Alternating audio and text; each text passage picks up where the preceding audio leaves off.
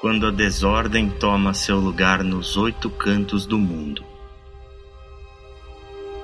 Quando a torre de bronze anda e o tempo é reformulado. Quando três vezes abençoado falha e a torre vermelha treme. Quando o governante Dragonborn perde seu trono e a torre branca cai. Quando a torre de neve se encontra destruída, sem rei, sangrando, o devorador de mundos acorda e a roda gira sobre o último Dragonborn.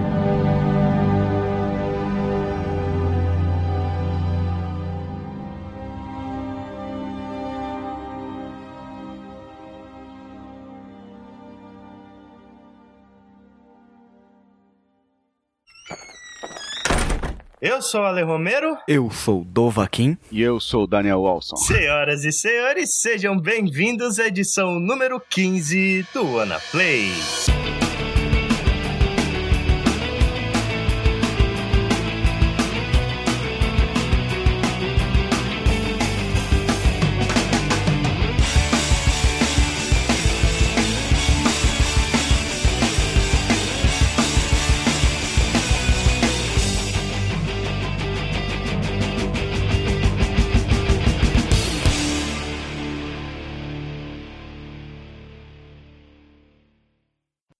Vamos então para a leitura de e-mails e comentários do WannaPlay número 14 sobre os caçadores de achievements e troféus, né? É, e-mail esse que você pode mandar aí para o contato.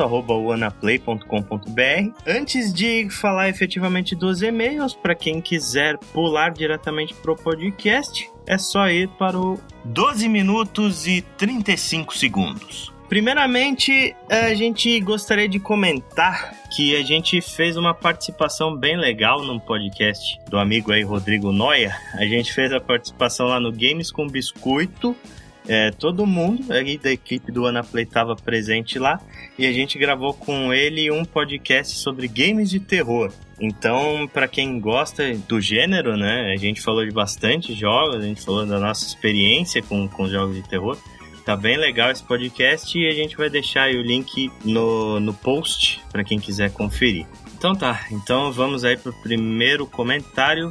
Manda aí, Daniel. O primeiro comentário é do Rodrigo Fattori, que é um conhecido meu aí, né? e também é. E também é ou, caçador. Caçador né? de videogames e, e ouvinte do Na Play. Opa! Opa! Aí sim, aí sim. Ele fala gostei, o seguinte, gostei. ó. Fui um caçador de troféus por muito tempo então entrei em um programa de detox e hoje não sofro mais desse vício que são os troféus. Olha, eu sou testemunho, ele realmente largou de, de vez os, os troféus, as platinas, né? Tá curado mesmo. Existe, existe assim, tipo, um AAA dos troféus, assim, tipo. dos troféus, assim. tipo, os caras fazem rodinha assim, ficam lá, estou a, a três jogos sem caçar, sem conseguir uma platina. Então ele continua aqui, ó. Só que mesmo sem ser um platineiro profissional, continuo jogando e me divertindo da mesma maneira que antes. Eu inclusive sou do grupo do Rick, de Boosts, e mesmo sem platina, a amizade que ficou com esse pessoal é simplesmente impossível de eu abandonar tudo de uma vez. Uhum. Jogo junto, mas não fico preocupado em pegar os troféus. Só jogo pelas gargalhadas e pelo momento com os amigos. Parabéns pelo ótimo programa e continue melhorando sempre. Um abraço. Ah, valeu, valeu aí, Rodrigo. Valeu, Rodrigo. Muito obrigado aí pelo comentário, por compartilhar sua história. Isso aí. E continue é... firme aí no seu detox. Exatamente. força, força, força, você força. consegue.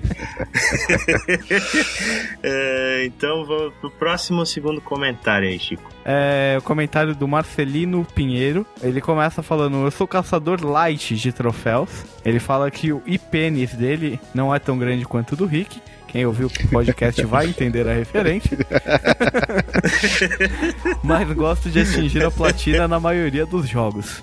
O que não suporto é essas platinas que consomem muito tempo do jogador e as multiplayer que precisam de boosts, né? Isso a gente comentou até no podcast.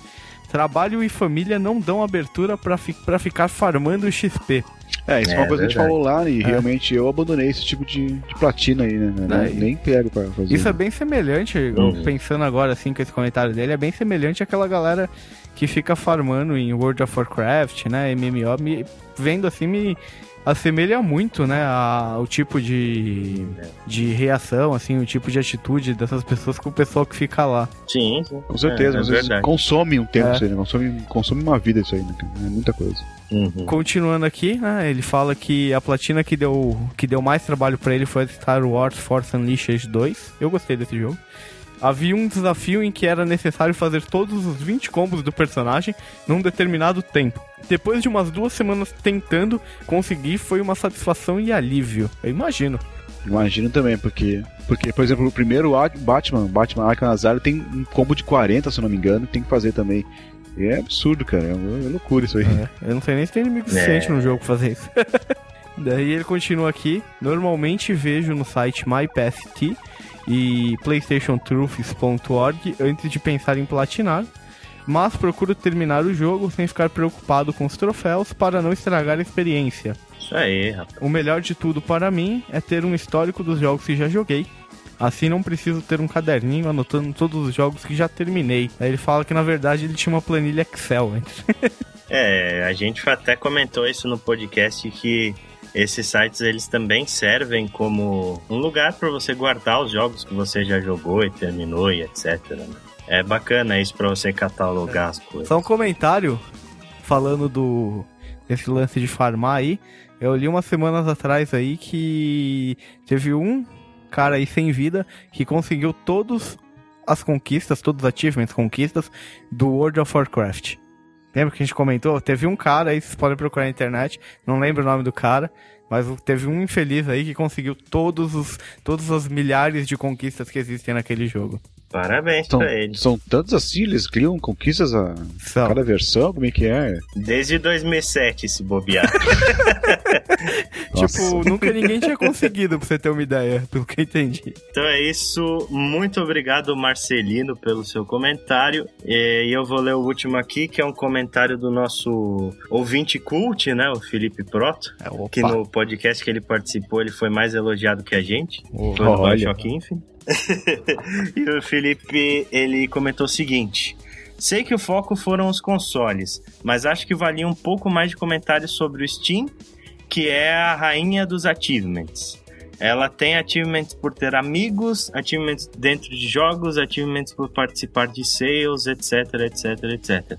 É, a gente fez um pequeno comentário sobre o Steam nesse podcast que acabou ficando fora da edição final, porque a gente, nenhum de nós, né, tinha muita experiência com, com achievements do Steam. É, o único que joga dessa galera que estava reunida, né, o único que joga em PC é o Chico, É. e o Chico não caça troféu. Mas até falei um pouquinho como que era, mas não foi muito profundo mesmo. Mas será que no Steam tem esse lance de se organizarem, fazer boost pra é, pegarem troféu assim Tem, porque tem no... as mesmas conquistas que tem no jogo que sai no videogame. Não, vezes também. sim, mas eu digo assim, a comunidade é tão organizada e unida assim como é no PS3. Ah, acho que é até mais Eu fácil sei, sem, cara. Eu não sei se é. Eu não sou, né, caçador aí, mas eu acho que ele, eu acho que ele é até mais simplificado de certa forma, porque particularmente eu acho o sistema de comunicação, de chat do Steam muito melhor do que o do Xbox e do Ah, PS, isso sim, o cara. único, Sem dúvida. o único problema é que a, Steam conseguiu organizar um pouco né, os jogos do PC, porque na verdade cada um tinha um Ah, seu sim. próprio Com certeza. conjunto de, de conquistas, né? É, in- inclusive o Rodrigo Sudo, né, que participou com a gente, ele falou que ele pegou Final Fantasy 7 e 8 no Steam só pra catar todos os achievements. Então, realmente, deve ter gente que faz isso. Deve ter, deve ter uma certa comunidade aí. E também não é obrigatório, né? Colocar é, conquistas nos jogos que vão pro Steam. Né? Não, no Steam não. Assim, É, assim não. como é obrigatório no Xbox e no PS3. Né? É, hoje em dia a maioria tem, né, mas... É, porque eles sabem, né, que no fim isso aumenta o valor de replay e, no geral é, dá uma coisa a mais pro jogo, né, cara? Enriquece o jogo, o sistema de, de conquistas. É, então, continuando o e-mail do Proto, ele falou que sobre os achievements destravam cheats, falou que ele sentiu falta do saudoso 007 GoldenEye, Saudoso 007. Oh, que jogo. liberava Paintball Mode, DK Mode, fases e outras coisas por fazer coisas difíceis.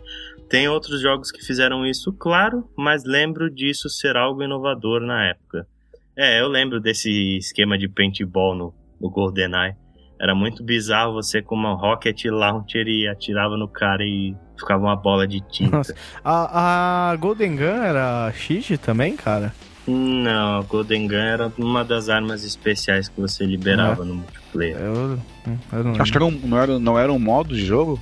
Sim, é uma arma, mas um modo de jogo também, né? É, dava pra você. eles manti- mantiveram até no Quantum of Solace tinha esse, esse modo de jogo. É, aí. que dava no, no É. GoldenEye dava pra você pegar e configurar a sala pra só ter a Golden Gun, né? Aí é. E a Golden Gun matava com um Isso. tiro. Isso, exatamente. Só que você Exatamente. podia pegar ela eh, por trás, acho que mata- se matasse, quem matasse ela, ele largava a Golden Gun e pegava, né? É, ele tinha um esquema que você meio que customizava o multiplayer, né? Você escolhia as armas que iam aparecer na tela e tal, aí tinha várias opções. Tinha o Rocket Launcher, o Grenade Launcher, as minas, e Proximity tinha a Mine. Golden Gun. Proximity Mines, um clássico. Um clássico se fecha no banheiro e cerca o banheiro de Proximity Mines.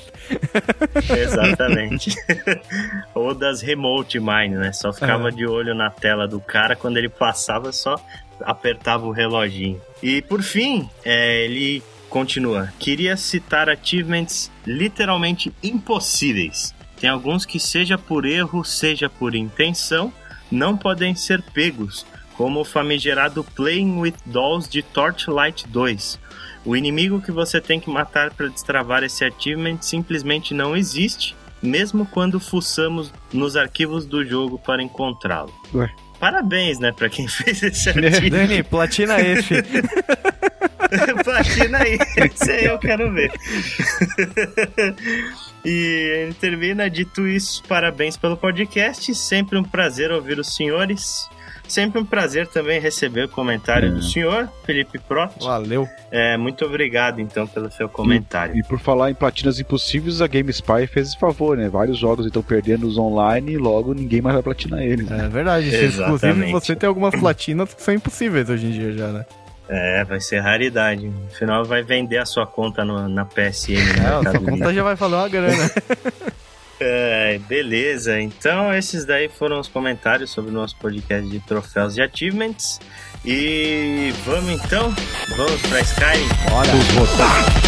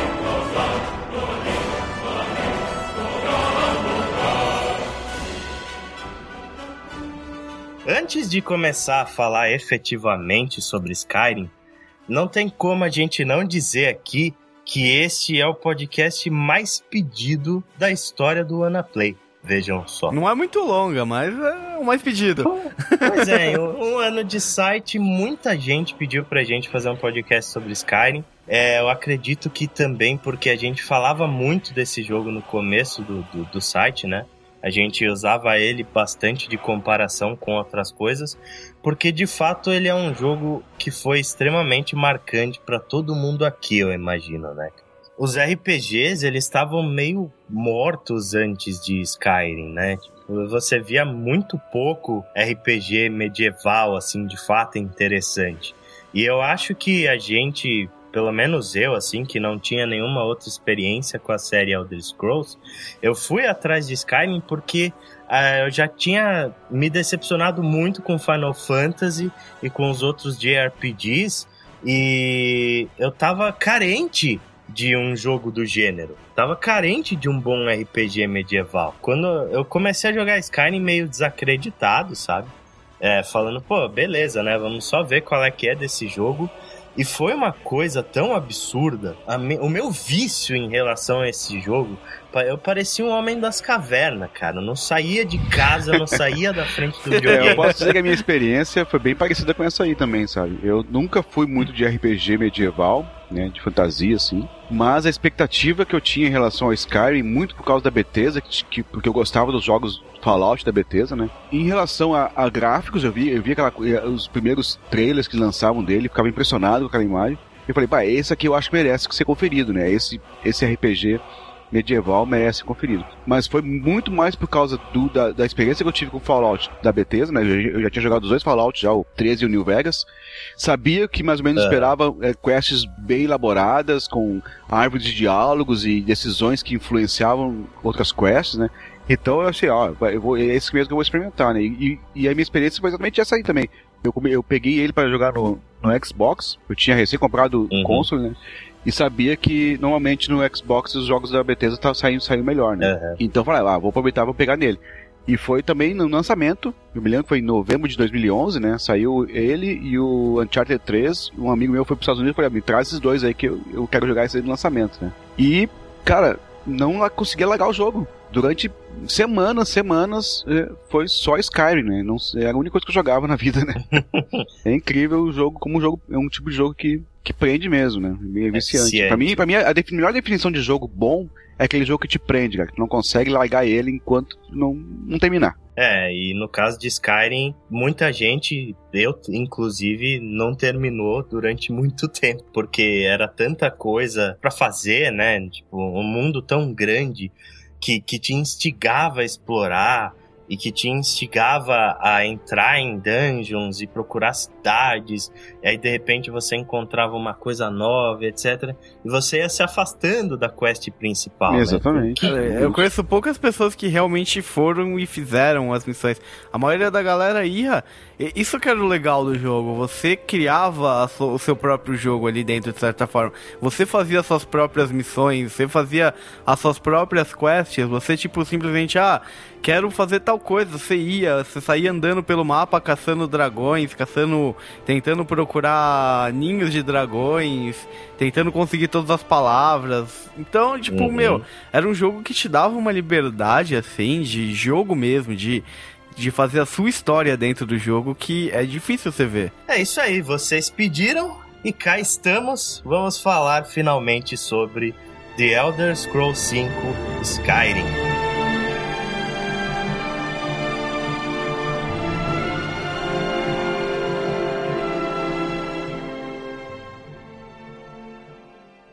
Vamos então começar falando um pouco sobre a série Elder Scrolls, né? Que é uma série bastante antiga. O Skyrim é o quinto título numerado, tiveram alguns spin-offs aí, mas ela começou muito diferente do que ela é hoje. É, Elder Scrolls se passa num planeta chamado Nirn. Muita gente acha que o planeta de Elder Scrolls é Tamriel, mas na realidade Tamriel é só um continente. É, um continente só. É só um continente desse planeta chamado Nern, que inclusive tem um ingrediente de poções, né? Uma planta no Skyrim chamado Nern Root. É um easter egg a respeito do planeta, né? E esse continente de Tamriel, que ele é governado pela dinastia dos Séptimos, né? Existem várias províncias dentro do continente. A gente tem, por exemplo, High Rock, Hammerfell, que é onde se passa o segundo título da franquia. A gente tem Morrowind e a gente tem a província de Skyrim, que é uma província que fica ao norte do reino de Tamriel e ao lar dos Nordes, né? Sim, sim. É um povo, povo nórdico de, desse mundo aí. E ele surgiu como um D&D um meio genérico, né? Um mundo meio D&D genérico, mas ao longo do tempo a série Elder Scrolls ela foi adquirindo muita personalidade e o lore desse mundo passou a ser absurdamente rico, né, cara? Você vê o tanto de livros depois que tem dentro dos jogos explicando coisas daquele mundo.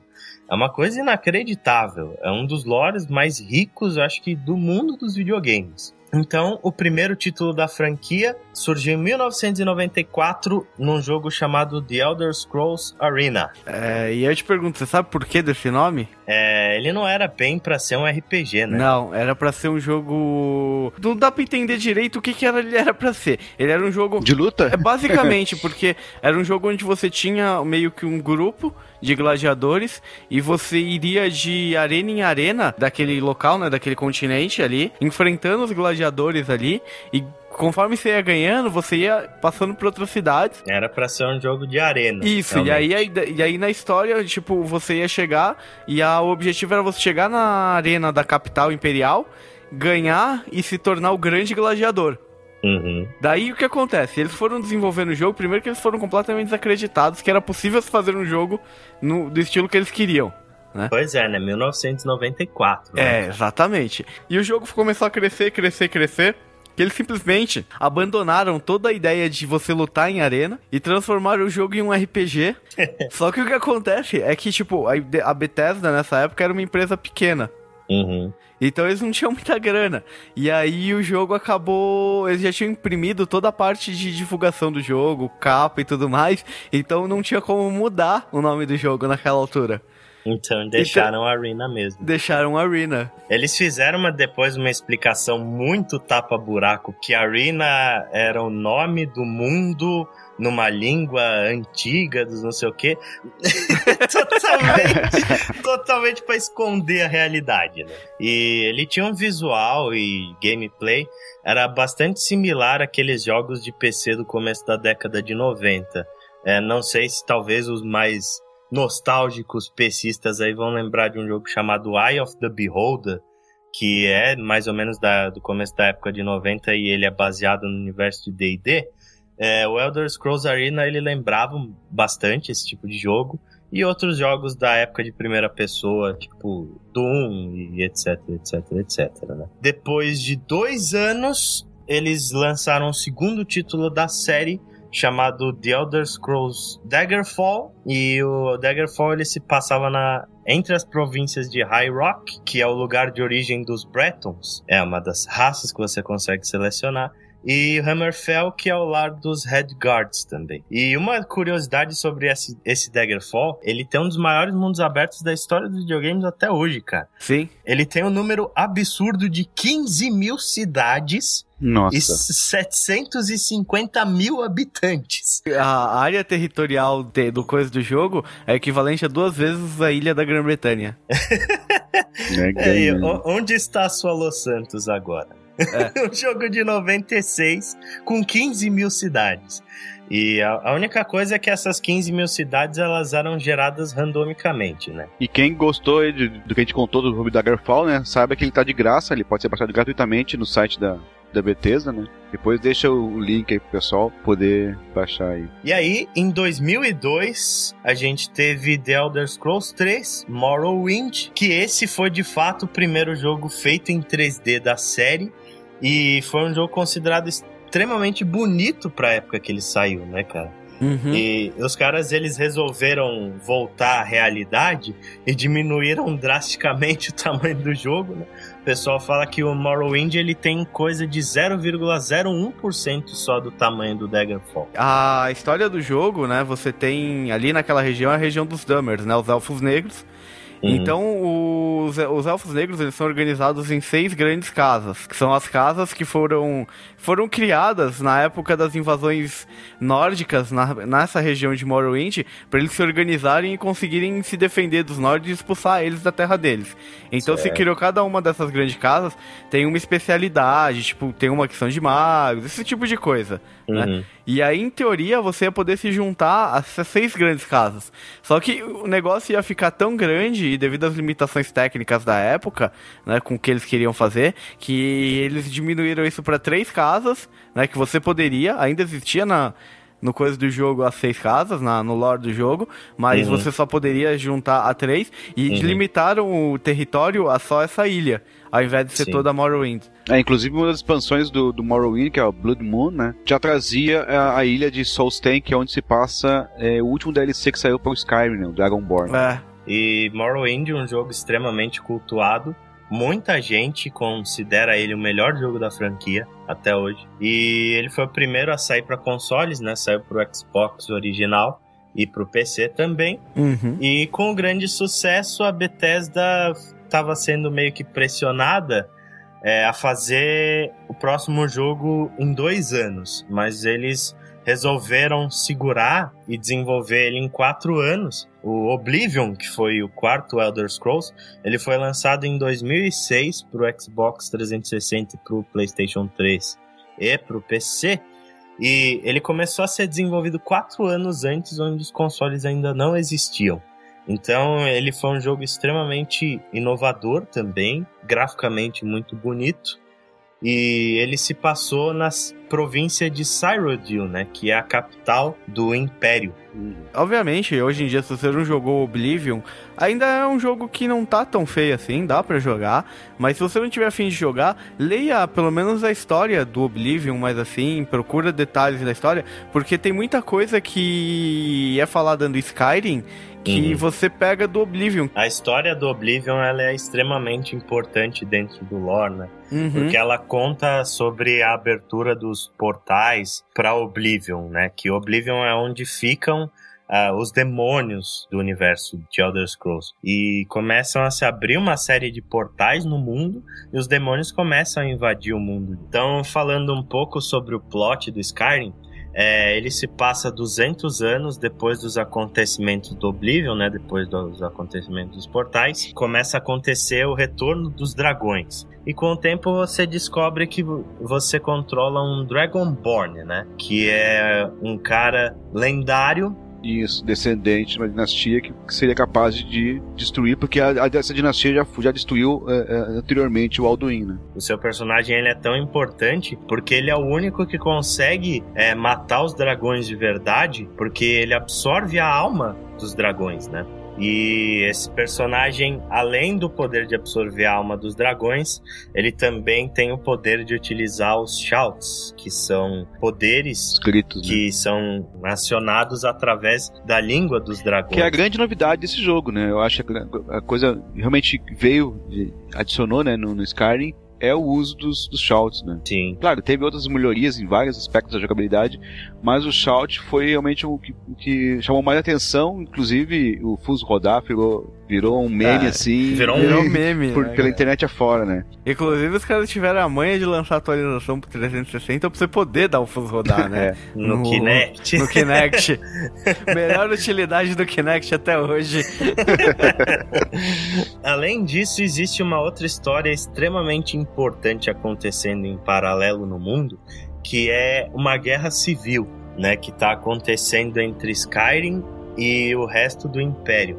Porque o que, que aconteceu? É, existiu uma guerra que inclusive é citada no jogo, que é a Great War, né? Que foi uma guerra entre o Império e os Talmor, né? Os, os High Elves. Durante essa guerra, depois do final dela, houve um acordo de paz entre os dois lados e o Império ele deu uma grande liberdade para os Raels e inclusive um dos termos do acordo é que o culto a Talos, né, que é o deus da guerra, que inclusive é personagem presente no Morrowind e ele é um dos patronos dos Nords, o culto a Talos ele foi proibido, ele foi criminalizado dentro do Império. E obviamente os Nords eles se revoltaram com esse termo e eles começaram a reivindicar a separação de Skyrim do resto do Império, né? que essa separação ela começou a ser liderada por um cara chamado Ulfric Stormcloak e os soldados dele começaram a ser chamados de Stormcloaks.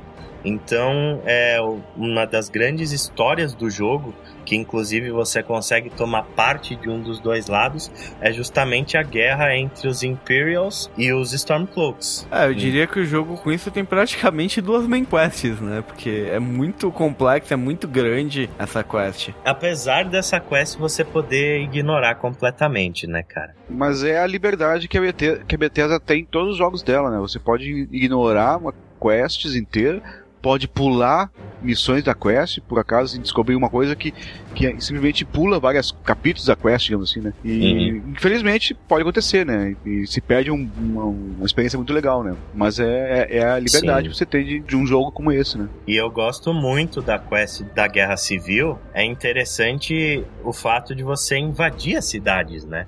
Começa a surgir, de fato, uma guerra. Com isso você começa a conquistar aquelas cidades e depor os. os. Tal, como é que é o nome dos caras lá? Os Imperials? Não, os, os, os reis Não. das cidades é, o- é- Os reis das Ah, cidades. os. Caralho, esqueci também. Nossa, eu esqueci completamente, cara. o problema de ter um guia em papel é que não é tão fácil de achar as coisas. Yao! Yao! E ó, É os Yao. Yars. mas vai, é, vai de novo aí, re- repete a última frase, vai.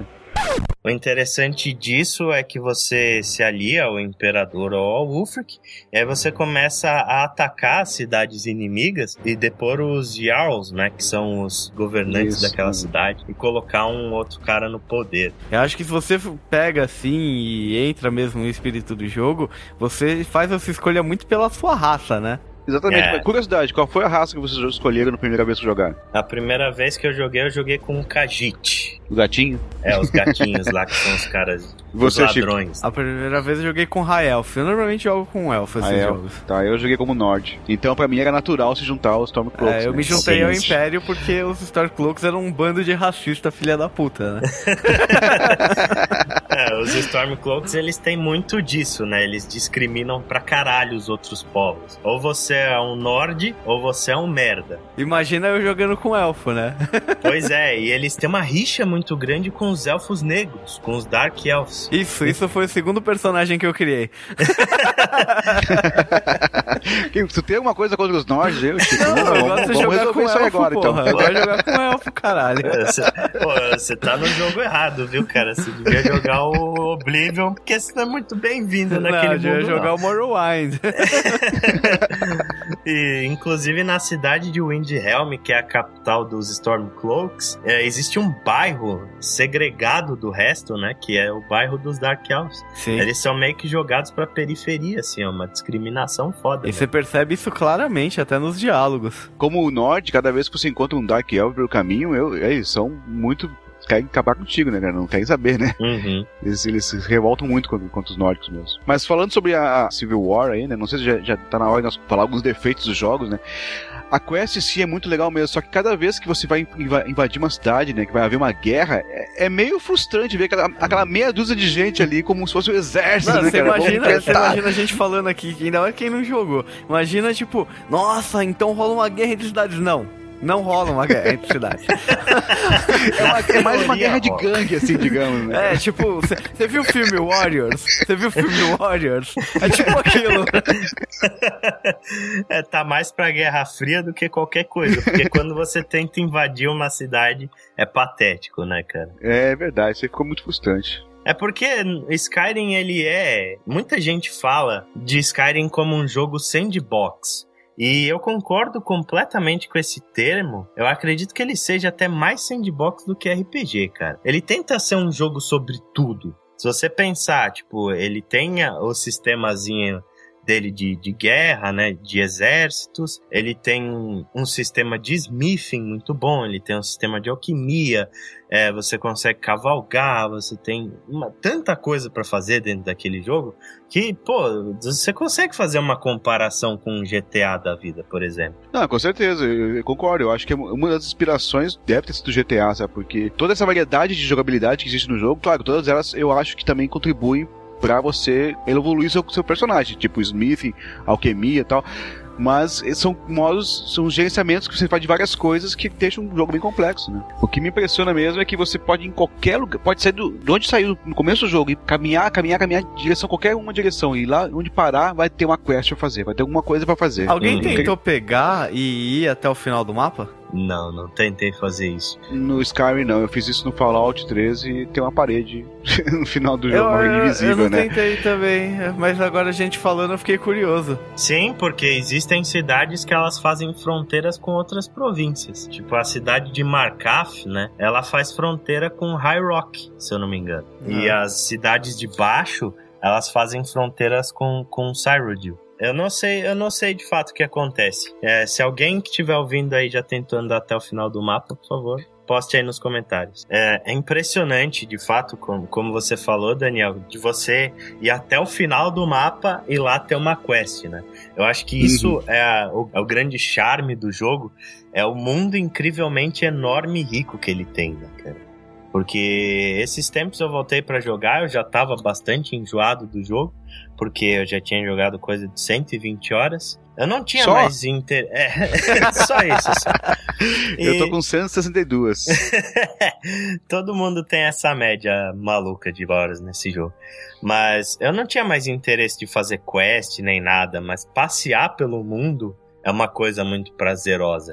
E isso cria situações emergentes, né, cara? Uhum. Que, eu, que eu acho muito foda. Cada um tem a sua história para contar de Skyrim, de estar tá passeando naquele mundo e de repente é, encontrar alguma coisa. E até porque ele tem uma, uma novidade também no Elder Scrolls, que são as Radiant Quests, né? Que são quests aleatórias que deixam o jogo praticamente infinito. Você pode jogar pro resto da vida. Exatamente. Skyrim, porque sempre ele vai gerar a, a, alguma coisa para fazer em algum lugar. Uhum. É, ou seja, matar alguém ou roubar alguém em um lugar tal. É sempre isso, aleatoriamente vai, vai chegar um NPC para você e vai lançar essa quest. Mas aí tem o lance que até a gente tava comentando esses dias, né, Lê? Que uhum. a, apesar do mundo gigante, isso e aquilo, ele parece que poderia ser mais vivo. Né? É, tipo, a gente tava conversando que a gente. Você não tem muitas variações de animais, por exemplo. Uhum. Você não tem nenhuma floresta mesmo no jogo. Você não tem uma floresta densa, que seria uma coisa normal ali. É, é, mas aí eu até acho que tem uma explicação, porque na verdade você está numa parte do continente onde é basicamente montanhas e gelo, então não, não, não, não teria muito espaço para uma floresta tropical, digamos assim, né? Sim. Eu sim. acho que isso aí eu acho que faz sentido não ter, porque daí eh, realmente está querendo reproduzir uma parte do globo, assim, né? Onde se passa, uma parte do planeta onde se passa Pois é, é. História, né? Muita gente especulou quando se falaram que o quinto jogo da série ia ser em Skyrim, que o mapa seria puramente gelo, né? Gelo e montanha. Uhum. Mas eles até conseguiram introduzir outras coisas, outras variedades de, de ambiente ali. Uhum. Só que, como o Chico falou, cara, uma das coisas que me deixa um pouco decepcionado é a fauna, né? Os, Isso os é verdade. Poucos é, animais. Tem poucos animais no jogo. Se a gente pegar, por exemplo, um jogo como Far Cry 3, que ele tem um mundo bem menor que o de Skyrim e tem uma variação muito maior de, de animais ali. Se os caras pegassem eh, Far Cry, por exemplo, como referência, eu acho que as situações emergentes iam sair muito mais. E outra coisa também que decepciona um pouco é a diversidade de inimigos que tem no mapa. Nas dungeons, então, nem se fala, né? Normalmente são só aqueles zumbizinhos lá, esqueletos e outras coisas. Mas no próprio mapa você não encontra inimigos muito diferentes, assim. É, os DLCs até adicionaram alguns inimigos novos e alguns animais novos, mas realmente não, não tem muita variedade, não. Mas é aquela coisa, né? Ele é um jogo muito grande e muita coisa teve que ser sacrificada, né? Pro jogo desse caber num disco de. num DVD. Né, Exatamente, né, cara? cara. São três. Eu, uma vez eu vi, são três ponto alguma coisa gigabytes, cara. Num jogo desse tamanho aí, e que, claro, é, eu acho pelo menos a parte do, do, visual dele muito bonita, né? Uhum. Ele pode até não ter um desenho de, de, de personagens muito moderno, mas você olhando assim, pra, pra, enquanto caminha pelos lugares assim, eu acho ele muito bonito. Eu acho o Sky muito bonito. É, ele é, é. muito bem feito, ele é muito. E as texturas são muito bem utilizadas. São, pra ser só 3 GB, né? Você, você imagina que não deve ser muito, muitas texturas. Então elas, ele dá a impressão que tem bastante textura porque elas são bem otimizadas e bem, bem usadas, né? Para construir aquele cenário. No PC, no PC eles são 10 GB só para constar, tá? Sim, no, o PC é o jogo de verdade, por assim dizer, né? É, eu não acho ele tecnicamente brilhante em termos de gráfico, porque, como você falou, os modelos de personagens são um pouco feios, é, sincronismo labial é uma coisa tenebrosa, sabe? você vê o cara mexendo a boca simplesmente por mexer, porque ele não tá uhum. tá falando nada com nada ali. Outras coisas tiveram que ser sacrificadas, por exemplo, ao design de som. Existem cinco dubladores masculinos e cinco femininos pro jogo inteiro. É muita repetição de vozes e é muita repetição de diálogos, né? E eles não usaram ninguém famoso pra fazer as dublagens, né? Porque, por exemplo, lá no, no Fallout 3 eles usaram até o Liam Neeson pra fazer um, a voz do pai do, personagem, do personagem que você faz, né? É, o trabalho de voice acting até que é bacaninha. É, você vê que existem milhões de, de linhas de falas, né? Sim, muitas, muitas. Mas, mas algumas se repetem, inclusive acabaram gerando um dos maiores memes de videogame de É todos verdade. os tempos, né, cara? I used to be an adventurer like you. And I took an arrow in the knee. Você sabe o que significa isso? é. O que significa isso, na verdade, isso daí é um ditado nórdico mesmo, tipo, do mundo real. E que, o que quando o cara diz, ah, tipo, uma flecha no joelho, é que ele casou e teve filhos. Então ele teve que parar com a vida. Ah, então isso explica muita coisa, cara. Aham. Porque muita gente falava, porra, como é que tanto soldado dentro do mundo tomou uma flechada no joelho? Não é, é que o cara casou, tipo, teve filhos e se assentou, entendeu? Por isso que ele virou um Entendi. guarda na cidade. Olha só, olha só. Interessante, isso é muito bom de saber. Mas é um meme impagável, né, cara? A gente Uhum. teve camisetas, teve outros jogos, milhares de jogos zoando isso. Dos mais inusitados até, tipo, Thomas Was Alone. Tem referência a Arrow in the. Uma coisa que eu gosto muito do, do, do design do jogo são as cidades. As cidades, elas, pra mim, têm bastante personalidade. Assim. Você pegar, por exemplo, a cidade que eu mais gosto é a cidade de Markaf, que ela é construída na base de ruínas de anões, né? Lá na, Uhum, na parte oeste do mapa. Ela é quase que escavada na, na pedra, né? Aquela Uhum. cidade. ali. Sim, sim. É linda, Nossa, linda, linda essa cidade. Eu acho lindo o design daquela cidade, paga um pau violento. Outra cidade que eu gosto muito é o Windhelm. Ela é muito peculiar. Ela fica no meio do gelo, assim. Ela tem uma parte central e ela tem, tipo, periferias, assim. E, é- e é uma cidade bem sinistra, assim. Até porque tem uma quest ali que você tem que descobrir um assassino e tal. Sim. E foi, eu fiz ela logo no começo do jogo, assim, e, e gostei demais, sabe? Achei sempre aquele ar sinistro ali, né? Por estar na neve e por ter tido essa quest aí, né? Pois é, ela, ela parece uma coisa, assim, bem, tipo, finlandesa, né? Tipo, no fim do mundo. Exato. uma cidade no fim do mundo, assim, de pessoas desoladas. Gosto muito de Windhelm. Outra coisa, falando de um ponto aí decepcionante do jogo, pra mim é um grande defeito, são as dungeons. Eu não gosto muito das dungeons de Skyrim, porque basicamente são cavernas onde você tem que andar, andar, andar de um ponto até outro, matando zumbis ou caveirinhas ou fantasmas. E elas se E no- repetem muito. É, isso repete. E no final tem sempre um, um, um chefe pra te você destruir, né? E alguma, ou alguma coisa pra coletar, pra pegar, né? Ou um shout. Exatamente. É, Depois um de algum tempo elas, elas se tornam bem repetitivas, né? É. Basicamente não, não, não muda muito o formato né, desses tipos de, de, de quests que são baseadas nas dungeons, né? As primeiras, assim, você até se empolga. As, da- as que você te- acaba tendo que, por causa das main quests, normalmente são um pouco mais elaboradas também. Uhum, uhum. Mas É. as que você encontra, tipo, aleatoriamente, que tem bastante no mapa, é, realmente elas não tem muito. É, normalmente aquelas quests de vai lá e limpa tal lugar, né? E aí É. você já sabe, já espera uma, uma dungeon bem genérica, assim, cheia de inimigos pra você é, derrotar e. E tem os Falmers também, normalmente, nas cavernas. Algumas cavernas têm os Falmers, outras têm aqueles robôs As dos dos anões. Falmers é que sai um pouquinho do normal, É. sabe? Não, não chega a ser uma caverna, elas são, já são as construções antigas dos, dos anões lá, né?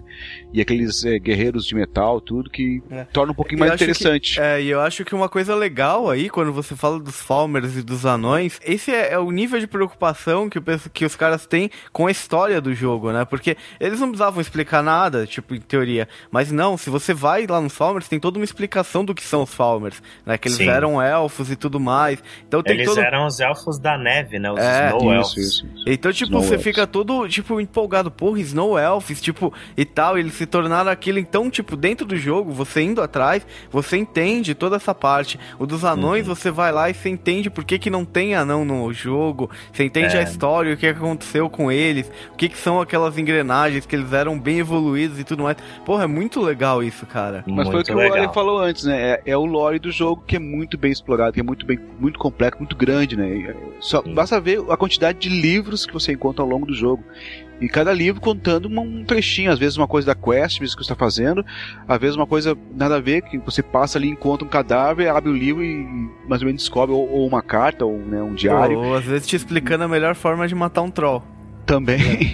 Também. Então é, é muito rico, isso é muito rico. Eu, no começo do jogo, eu até parava pra ler os livros, mas chegou uma hora que não dá mais, senão É. ia ficar. Essas 160 horas que eu gastei era só, seria só de ler os Eu livros, tinha, né? eu tinha um, eu tenho um mod no meu Skyrim de PC que ele dessa vez você pegar muito livro que você já leu. Uhum. Então eu tenho esse mod que ele. Os livros que eu já li, eles ficam apagados, assim, tipo, ficam normal, com cor normal. E os livros que eu não li, eles ficam com uma coloração mais brilhante.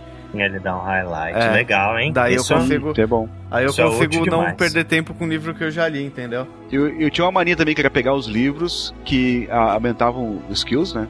Uhum. E levar eles pra casa, né? Guardar na casa depois.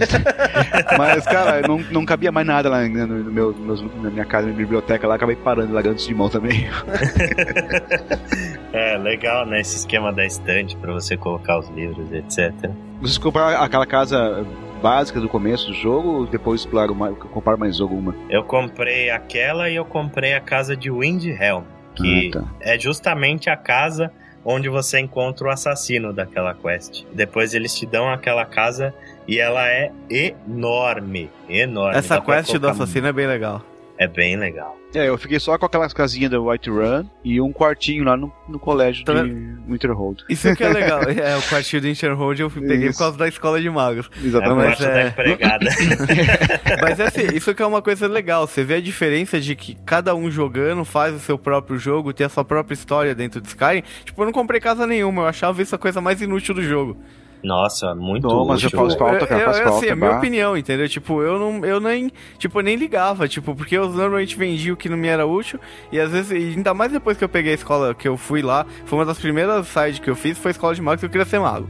Uhum. Então eu já fui dando É. esquema pra ir direto pra lá. Assim que eu tive opção, eu já fui pra lá. Então, tipo, eu deixava as coisas lá, É, entendeu? o então bom é que dá não... pra fazer isso, né? Não, eles, não têm, eles não têm capacidade máxima, né? Dá pra largar tudo num lugar só, num armário só, que o jogo não vai reclamar, né? É, Uhum. entendeu? Então, tipo, eu não, eu realmente não ligava pra esse lance de ter casa e tal. Então eu nem tinha uns. Já vocês, vocês, tipo, foram atrás. Eu já falei jogando várias vezes, todo preocupado em comprar a casa, imobiliar a casa. Ah, legal, mas não, não vou fazer isso. Não, mas o bom das casas é que você centraliza tudo num lugar só. Você consegue, tipo, ter um baú, você Exato. consegue o lugar pra colocar suas é, armas, pra colocar Exatamente. armaduras. 300 casas, eu, porra. tive esse, eu tive esse capricho de ter um baú só das armas, um baú só para as armaduras, um baú só com as poções, um baú. É alguma coisa pra cada, É, pra cada são, coisa que, eu- que Não. levava, sabe? vocês são mais organizados que eu. Isso dá um help tanto, cara, pô. E outra coisa que dá um help tremendo é ter uma mesa de alquimia e uma de enchanting na sua casa. Ah, mas Pô, você acha isso em qualquer lugar. É, isso, isso eu não me preocupei mesmo, é, isso eu não precisei me preocupar. Mas, por exemplo, eu ia pra é, White Run. Pra pegar uma mesa de alquimia, eu tinha que ir lá na casinha, lá na, na loja de alquimia. Aí eu fazia lá minhas alquimias. Se eu quisesse pegar uma mesa de enchanting, eu tinha que subir até a, a porra do palácio, que dá Uhum. loading pra entrar o escambau, pra conseguir usar a mesa de enchanting. tá? Então, ter um lugar onde tem tudo isso centralizado facilita muito a vida. Não. Especialmente pra quem usa bastante essas coisas. Eu sempre fiz personagens que usavam bastante isso daí. Ah, É. Aproveitando que você falou, e os loads de Skyrim? Apesar de que, pô, você andando no mundo, você não encontra muito loading, né? Isso é bacana. De vez em quando ele dá umas travadinhas. Umas travadinhas, é. Você vê claramente que ele tá carregando alguma coisa Mas ali. quando você sai de um lugar e entra pra outro, pra outro lugar, aí sim, aí é. As próprias dungeons têm vários levels de loading, né? E aí, pô, esqueci alguma coisa e tive que sair, tome loading na cabeça. E esses loadings, eles ajudavam muito numa das grandes características do jogo que foi extremamente comentado na época e criticado, foram os bugs, né? O jogo ele tinha uma série de bugs, tinha bug de textura, Tinha bugs engraçados de dragão voando pra trás. No- Normal se tratando de um jogo da Bethesda, né, cara? É- Ela é Hum. famosíssima, né, cara? Os, os, os, os bugs de Fallout, por exemplo, são clássicos. peguei cada bug em Skyrim, cara. Tipo de eu entrar num lugar e o chão sumir e meu personagem cair infinitamente até morrer. Caralho, eu não vi. A- as texturas das paredes sumirem, a inteligência artificial dos companions maravilhosa, né? Toda hora os companions que você levava junto contigo nas missões te travando a porta e você ficava preso no ambiente. Puta que pariu. Ou você quer subir uma escada, o companion tá na frente, você não consegue andar. E a gente não pode deixar de citar, falando em bugs, a pior versão de todas do jogo, que foi a versão do PlayStation 3, né? Que foi um desastre, né, cara? É, desastre. cara, mas o, o negócio estava tão problemático pra essa versão do Play 3 que eles cogitaram não lançar os DLCs. Vocês lembram disso? Sim, sim, sim. Porque É. a, a programação do negócio estava tão cagada que os caras não conseguiam arrumar os bugs do jogo. Exatamente. E aparentemente não tem muita solução até hoje, né? Mesmo com os patches, algumas pessoas ainda sofrem. O grande problema, é do- no caso que gerou esse problema no PS3, né, é que em Skyrim, assim como nos outros jogos da Bethesda, né, quando você entra num lugar e mexe uma coisinha só ali naquele lugar, ele grava aquela diferença numa, num, num- num arquivo lá que diz que quando ele- você voltar novamente, ele tem que atualizar aquele negócio que você mexeu, né? E isso aí Exatamente. gera um save muito gigantesco no, no PS3. Não sei como é que é no, no Xbox. Eu lembro que teve de gente perdendo o jogo no PS3 Exatamente, cara. foi Então, brincadeira. Imagina o tamanho do jogo como Skyrim e você entrando em todo lugar e mo- movendo. Você esbarra num livro, ali o livro cai no chão, cara, pronto, e tem que atualizar aquele lugar que o livro tá no chão. Porque se você voltar mais adiante naquele mesmo lugar, o livro que você derrubou Uhum. vai estar lá no chão derrubado, sabe? Isso é incrível, mas gera todo esse problema aí que pessoal reclamou naquela época, né? É, o que os caras falaram é que é, Skyrim ele é um jogo infinito, né? Um jogo ilimitado numa plataforma cheia de limitações, né? Especialmente o PlayStation 3 que tinha muito problema com memória RAM. O que acontecia é que saves com mais de 60 horas começavam a apresentar lentidão até um ponto em que o jogo começava a rodar zero frames por segundo. Depois de mais de 100 horas, etc., o jogo ficava injogável simplesmente não conseguia mais se mover por causa desse bug, né? É, um- é um problema que perdura até hoje, né? Não, acho que esse do, esse do save eles, eles resolveram, não resolveram? Mais ou menos, né? Resolveram, mas ainda aparentemente tem algumas pessoas que sofrem com esse bug. Teve outros problemas, por exemplo, de você começar a perder level. Eu mesmo, meu personagem caiu acho que 20 levels do dia pra noite. Caramba. Nossa. Quando eu fiz no, no PlayStation 3. Tanto que depois eu fui jogar no, no 360, né? Comprei ele 360 fui jogar nele. É, a a vantagem da versão do 360 é que, vamos ser bem sinceros, né? Os Elder Scrolls, eles são basicamente feitos pra PC e portados pra, pra console, né? Ele é um jogo que Sim, sim. é, ele é nativo, é engine é PC. E o Xbox 360, ele tem uma engine muito parecida com o do PC. Então é muito mais fácil você rodar, portar o jogo pro 360 do que pro PS3, que tinha uma arquitetura, tem uma arquitetura completamente diferente, né? Exato. E inclusive o Oblivion É, eu ia falar do Oblivion. coisa. Eu não sei se no Oblivion, porque eu não joguei Oblivion no 360, eu joguei só no PC, né? Mas no Uhum. Fallout 3, assim, eu consegui jogar os dois, tanto no PS3 quanto no 360, e a versão 360 é muito superior ao do PS3. É ab- absurdamente. Até um jogo com uma engine velha como o Fallout 3 fica mais bonita no, no 360, sabe? E de Skyrim a gente teve a versão de PC também, né? Essa, na realidade, é a, é a versão de verdade do jogo. É, ela naturalmente, assim, só você baixando as texturas em high, em HD, que é, são padrões do jogo mesmo, você já baixa por padrão e tudo mais, ele já tem 10 GB, né? Então aí já dá pra sentir a diferença. E, cara, ele é muito mais bonito, tipo, o jogo ele é muito mais rápido, tem muito... Frame rate é melhor, né? Sim, é tudo. E tem o grande atrativo do jogo pra PC, né? Você tem os mods. Tipo, o- quando você coloca. pô, O meu. O que eu jogo no PC, que eu ainda tenho jogado de vez em quando, é, ele instala mais ou menos 40, 50 mods. Desses, tipo, uns 45 são de textura, melhorias gráficas, tipo água realista, pedra que fica perto da água mais realista, fogo mais realista. Então o jogo, ele fica com uma. Nossa, o jogo fica lindo. Obviamente ele fica mais lento. Eu não sinto muito por causa do meu PC, mas tipo, se você pega um- algum outro PC, ou se eu colocar muito mais mod do que o que eu tô colocando, ele começa a ver que ele começa a cair frame rate, começa a perder um pouco de processamento da máquina. É, mas... ele vai exigir cada vez mais processamento Obviamente, você tá máquina. rodando mais coisa nele. Mas Uhum. assim, vale muito a pena.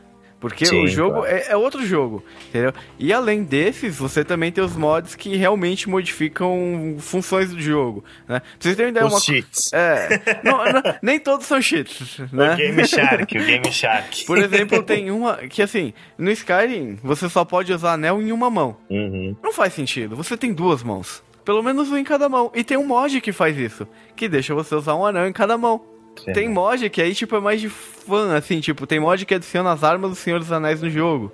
Você Uhum. pode fazer as armas do Senhor dos Anéis.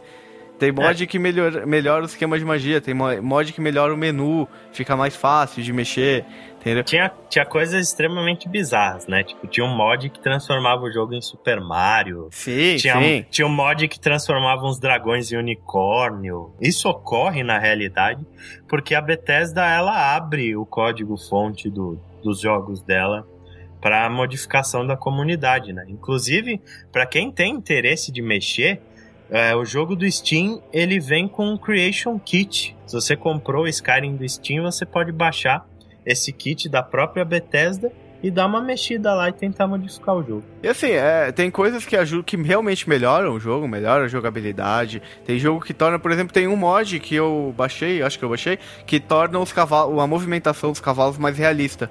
Então, tipo, isso é legal. Alguns cavalos ficam até mais rápidos até. Então, tipo, é Uhum. uma coisa legal, assim, que melhora tal. Tipo, antes de sair o DLC do Dragon Ball, você já podia andar em dragões no jogo. É, através dos mods, né? Inclusive a, a mecânica de arco e flecha do Skyrim, ela é baseada no mod do Oblivion. A Bethesda ela usou muitas coisas de mod é, inseriu dentro do jogo. É, Skyrim é aquela coisa, o Skyrim de PC vai ser um jogo que vai ser bonito pra sempre e vai ter coisa nova pra sempre, porque a comunidade sempre vai atualizando, como é, por exemplo, o System Shock 2, que os caras lançam um pacote de textura até hoje. E é, é um jogo que vai perdurar aí enquanto a comunidade estiver de pé, né, cara? É, Isso é muito só, bacana. só uma dica, você você comprou no Steam, você pode usar a oficina, né? E baixar os mods direto lá, é o jeito mais fácil, mais simples. Só que existem mods muito bons, muito bons mesmo, até melhores dos que os que estão lá, a maioria deles, que não estão no Steam. Uhum. Que eles ficam em um, tem um site específico só de mods de Skyrim. Depois Sim. a gente coloca aí no post, eu não lembro agora o site. Mas depois a gente coloca no post aí, mas é, é fantástico os mods e lá explica direitinho como você instala cada um.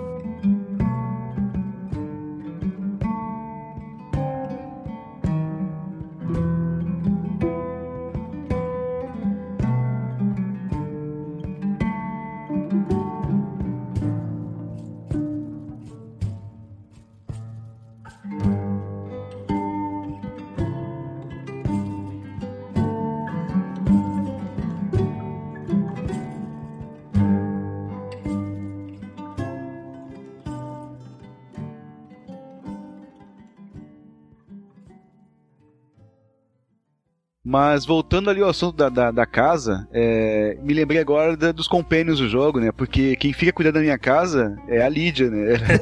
eu peguei. é, eu volto lá, tá lá assim, né? Ah, como é que vai meu my, my Tane, né? Ela tá sempre lá em casa, porque eu não- levo ela mais pra batalha nenhuma, porque usar os companions algumas vezes deixa o jogo, deixa o jogo meio overpowered, assim, né? Uhum. Então eu, eu larguei ela e deixei ali. Ela fica ali em casa, com, acho que lá, limpando, varrendo, sei lá. Coitada, né? Foi aposen- aposentada do- de guerreira pra virou. Fazendo sua comida, lavando suas Fazendo cuecas. E a Lídia, a Lídia é o primeiro companion que você consegue, né? Sim, a primeira. Sim, Não, não, não, Sim, não, sim, não. Existem vários, Dá né? pra pegar o elfo antes dela. O Ah, elfo naquela cidadezinha que você É, para a primeira vez. dá pra pegar ah, o elfo. Riverwood, sim, sim. Riverwood, dá pra pegar lá. Mas é que a, a, a Lídia eu acho que é mais, é mais conhecida, né? Porque acaba sendo que é, você enfrenta os primeiros. O primeiro dragão junto com ela, não sei o que, eu acho que, né? Eu acho que a Lídia é o personagem mais memorável do jogo, velho. Todo mundo lembra da Lídia, todo mundo tem na ponta da língua. E é impressionante, né? Um personagem completamente genérico, com um monte de Uhum. fala genérica, mas ela te acompanha durante o começo do jogo e, e ela pode te acompanhar até o final, então muita gente Sim, se apegou a ela. Muita gente casou com ela. né? Exceto alguns. alguns é, não sei se algumas quests dos Sky, mas eu sei que nos DLC, quando você vai para um lugar, ele não deixa você levar companion, né? Uhum. Mas é porque normalmente você vai encontrar um companion lá que, não, não, que você não tem a opção de não levar junto, sabe? Uhum. Então aí ele, ele, esses companions, os companions do Skyrim mesmo não, não, não acompanham. Mas é isso mesmo. E, e, falar em casar também, tem, tem, tem a possibilidade de casar, né? Eu cheguei até a. Eu casei com duas mulheres, até a primeira eu, eu, eu esqueci, esqueci mesmo de ir no casamento. ela ficou muito puta cara. Largou ela no altar. Largou a mina no altar. Cara, meu, ela ficou muito puta. Eu tive que fazer um não sei o que lá pra poder tentar de novo casar com ela, sabe? Porque não, não, ficou feia a coisa. Olha que jogo Esqueci, realista, cara, tá a vendo? hora, cara. É um Olha que jogo realista. realista. Tá aí mais um, mais um aspecto do, do sandbox, né? Uma coisa completamente descartável que os caras não precisariam colocar no jogo, mas eles colocariam, eles colocaram porque porque que- sim, é né, que- você poder casar. É, mas, mas normalmente, ele parece que é uma coisa bem sem, bem sem importância, mas que também contribui na jogabilidade, né? Porque quando você casa, ela, é, é, normalmente a sua esposa trabalha alguma coisa e traz o dinheirinho, né? No final do dia, quando você volta, né? Uhum. Ela traz lá um, lucro que ela teve na- nas vendas, no, no trabalho dela, né? Ela começa a aparecer com duas mil peças de ouro, sei onde você conseguir isso aí. errou. É, também na expansão é, teve que você pode adotar um filho, né? Além Sim. de construir sua própria casa com as próprias mãos. Ah, a expansão do The Do Sims, né? Sims, né? né? E The Elder Scrolls Sims. Sims. The Sims, exatamente, cara. Muito The Sims lá, muito The Sims. Pois é, e eu, eu vi gente que comprou essa expansão e tava se divertindo lá. Construindo casinha, cuidando da família, dos filhos, do cachorro, do periquito, né? Falando um pouco das mecânicas do jogo de Skyrim, uma das mecânicas mais criticadas do jogo é a mecânica de combate, né, cara? Na, na época você até não via muita gente comentando a respeito disso, porque o pessoal tava meio deslumbrado com o jogo, mas hoje em dia dá pra perceber claramente que a mecânica de combate de Skyrim é extremamente ruim. É, cara. Eu sempre achei esquisito. Ela não te Uhum. dá, ela não te dá uma sensação de impacto, né? É Uhum. muito estranho, parece que você tá assim. Às vezes parece que você tá jog... simplesmente passando a espada no ar e, É. aí você vê se acertou. E às vezes você, tipo, passa e não acertou e você não tem essa sensação de. Exato. E, e- e a minha impressão é porque é, jogos em primeira pessoa não foram feitos para ser usado espadas, cara. Eu acho que espada tem que ser feito em terceira pessoa, sabe? Fica muito melhor em terceira Eu pessoa. discordo. Por antes disso, tipo, eu vou falar que é, um dos- uma das coisas que me incomoda é que se você joga o Oblivion, você vê que a mecânica de combate praticamente não evoluiu do Oblivion pro Skyrim. Uhum. E aí um outro ponto, por que, que eu discordo de você, é, eu já vi jogos onde você, que o jogo é em primeira pessoa, você tem combates com arma branca, por exemplo, Chivalry. Chivalry, acho que é assim o nome do jogo. Ch- Chivalry. Chivalry. É, O Ale, o Ale é o corretor aqui. então, e, e esse jogo, ele é o quê? Ele é o que o pessoal chama de Call of Duty medieval. Uhum. Então ele é um jogo completamente tipo multiplayer e você usa espada e porrete, esse tipo de coisa. E o jogo, ele funciona muito bem, ele te dá uma sensação de impacto, ele te dá uma sensação de contato muito boa do personagem. Ele funciona muito bem. E é um jogo que é praticamente tipo indie. Então, tipo, não é uma coisa assim, tipo, que ah, não é feito pra isso. Dá pra fazer, entendeu? E um- uma franquia que nem o Elder Scrolls, onde foi falado tanto para pros caras lá no começo, ah, não dá pra fazer, ah, não, vocês não vão conseguir. E os caras chegaram até onde eles estão hoje. Eu acho que eles têm capacidade de fazer uma mecânica de combate primeira pessoa, tipo, que funcione muito bem. Eu concordo com o Chico, com certeza dá pra se fazer um bom combate em primeira pessoa, combate físico, né? A gente tem até alguns, acho que simuladores de boxe, simuladores de luta, que são em primeira pessoa. Então é tudo uma questão de resolver o impacto, né? Porque realmente, como o Greg falou, né, acho que no podcast dos melhores da geração, ele falou que o, que o combate de Skyrim parecia que você estava passando sabonete no corpo do inimigo. e é bem isso mesmo, essa é a sensação. Você tá passando a espada no ar e é um smashing button, né, cara? Você fica apertando o botão de ataque loucamente, porque o seu inimigo ele não sente o impacto do seu golpe e ele vai te atacar se você chegar perto. Então é uma trocação louca de golpes e quando o life baixa você vai lá e usa uma magia ou uma potion. É um combate que não tem absolutamente nenhuma estratégia, né? Ele é bem desinteressante. E outro grande ponto fraco do, do combate do Skyrim para mim é que ele não tem fluidez, porque você toda hora é obrigado a parar para trocar de equipamento. Você tem aquela sua seção de favoritos ali, onde você coloca as coisas, e o jogo ele pausa toda Sim, vez que sim. você entra ali. Então, por exemplo, se eu sou um cara que é, usa uma magia de conjuration, por exemplo, para conjurar um monstro numa mão, para conjurar uma espada na outra mão. Aí beleza, eu uso as duas magias, aí eu tenho que trocar o meu negócio por um escudo para poder ter algum tipo de proteção. E o jogo ele pausa para eu fazer isso, ele pausa para eu procurar potion, ele pausa para eu procurar shouts. Mas você sabe que isso, isso, isso eu acho que é uma coisa que vem muito do RPG de mesa, né, cara? Do cara pegar e tipo, ah, eu tenho meu turno, eu posso parar e pensar no que, que eu vou fazer. Então ele vem, eu acho que vem. É, é uma das coisas que eu acho que ele herda muito do. Inspira, se inspira com muito certeza. em RPG por turno mesmo. É, Mas mas, RPG de Skyrim mesa- não é um RPG. Aí você turno. compara com Dark Então, Souls. mas ele é um RPG, né? Compara com Dark Souls, em que você não tem como parar o jogo nunca, né? Porque você entra no menu, o jogo continua, Uhum. né? Se você tá no meio de uma batalha, já era, né? Pois é, eu acho a mecânica de escolha de armas Dark Souls excelente, cara. Você tem é, um slot para magia no, no direcional digital para cima, você tem um slot para itens no direcional para baixo, tem um slot para armas e escudos na mão esquerda e outro na mão direita. E aí se você você equipa tudo antes da batalha que você quer usar ali.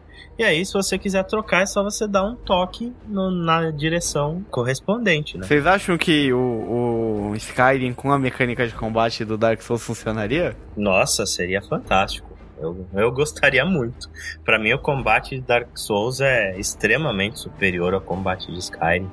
E a gente tá falando dos jogos do mesmo ano, né? Mas eu acho que funcionaria perfeitamente. Eu acho que no novo Elder Scrolls, a Bethesda ela tem que olhar melhor pro combate, cara. Que precisa ser um pouco mais atrativo, né? O próprio combate contra dragões é bem, bem fuem, né? É, os dragões no começo, eles até parecem ameaçadores, né, cara? Mas depois de um tempo você enfrentando já, já com um personagem um pouco mais forte, acaba sendo até bem, bem tranquilo vencer eles, né? Você começa a tratar eles mais como uma praga, né? Como se fosse uma praga de barata, assim, do que, do que uma Uhum. verdadeira ameaça de dragão, né? É como tem uma tirinha do Penny Arcade que, que cita isso, né? Do cara lá, eu sou foda, eu sou o Dragonborn, eu mato dragões, eu mato os maiores dragões do mundo, aí tipo aparece um gigante e te estupra. É, não só gigante, tem um monte de, tem um monte de inimigo que no decorrer do jogo você acaba tendo muito mais canseira pra matar do que os dragões. Mas ainda falando sobre combate, eu queria fazer uma observação, que uma coisa que me, me, me chamou a atenção e que me irritou um pouco também, né? Que é na parte mais stealth, assim, quando você tá lutando com, a, com arco e flecha, e você sabe, né, que pode ficar à distância, acertar um inimigo. Quando você cons- consegue manter escondido, ele você fica imperceptível, né? Só que tem certos inimigos que eram muito difíceis e eu tive que dar muitas flechadas nele, né? E cada vez que eu dava uma flechada, ele meio que se despertava. Opa, quem tá aí? Não sei o que. Saía do lugar, se virava assim. De repente tu ficava lá escondidinho e passava um tempo, pronto, ele já esquecia, né? Tudo bem, uma, Uhum. duas, três flechas até vai, mas depois de dez flechadas, o cara continua seguindo a mesma coisa, não desconfiando de nada. Quer dizer, É. eu senti um pouco de falta deles fazerem uma IA um pouco mais agressiva nesse ponto. Poxa, depois de dez flechadas, o cara tem que sair, o NPC tem que sair daquele, daquela programação básica dele e explorar mais, vir, vir nos cantinhos procurar o cara. O cara, obviamente, tem um cara escondido querendo te, te acertando, né? Cara, o stealth, o stealth desse jogo ele é quase sobrenatural. Porque eu lembro, eu lembro que o Ale fez um personagem que era ladrão e ele chegou no máximo de stealth. Uhum. E eu lembro que ele passava abaixado na frente dos caras, dos inimigos, e tipo, os inimigos não viam ele. Mas ele, tipo, passava praticamente na frente dos inimigos. É, o último perk lá do Sneak, basicamente isso. Se você abaixar na frente do inimigo, ele para de te perceber. É uma coisa realmente quase sobrenatural, assim, muito estranho. Apesar do combate ser meia boca, né? é, o que eu acho bem interessante das mecânicas de Skyrim é o sistema de evolução de personagem. Porque o seu personagem ele evolui nas habilidades que ele utiliza, né? Então, se você usa a arma de uma mão, você vai Utiliza. subir em one-handed. Se você usa duas mãos, ele vai subir em two-handed. Se você usa muito sneak, ele vai subir naquilo. E ele vai se tornando bom nas habilidades que você usa. Isso é muito bacana. E vai liberando os perks, né? Os, os perks que você vai desbloqueando cada vez que sobe de nível, né? Mas só que no final isso acaba ficando meio overpowered. Do seu personagem ser absurdamente foda em tudo do jogo. É, você consegue Sim, chegar sim. com tudo no máximo. É, você consegue chegar em nível 100 em tudo e você consegue todos os perks em todas as habilidades. Tanto que o limite de evolução do personagem é o limite de, de evolução, de upgrade que você pode dar nas habilidades mesmo. É, mas não de não não o level né, da, da habilidade, porque parece que no- quando você atinge 100, ele vira tipo faz tipo um prestígio, né? Ele você zera novamente ou, ou baixa novamente o nível e começa tudo de novo, esca- escalando aqueles level. E isso eu acho que É, eles isso- implementaram em uma Foi, em um foi, foi no update update, e um realmente, foi no DLC, cara. update, é. No foi num padrão, patch, foi no padrão não tem. No padrão não, no padrão, se eu não me engano, você chega em 80 e em 80 você consegue já o upgrade em todos os, todas as habilidades, alguma coisa assim. E aí, outras mecânicas de combate bacana. Alquimia. Alquimia desse jogo eu acho muito legal, porque cada ingrediente ele tem quatro efeitos, né? Que são inicialmente desconhecidos. você come eles. E para descobrir o efeito, você pode comer aquele item, e aquele item pode fazer extremamente mal.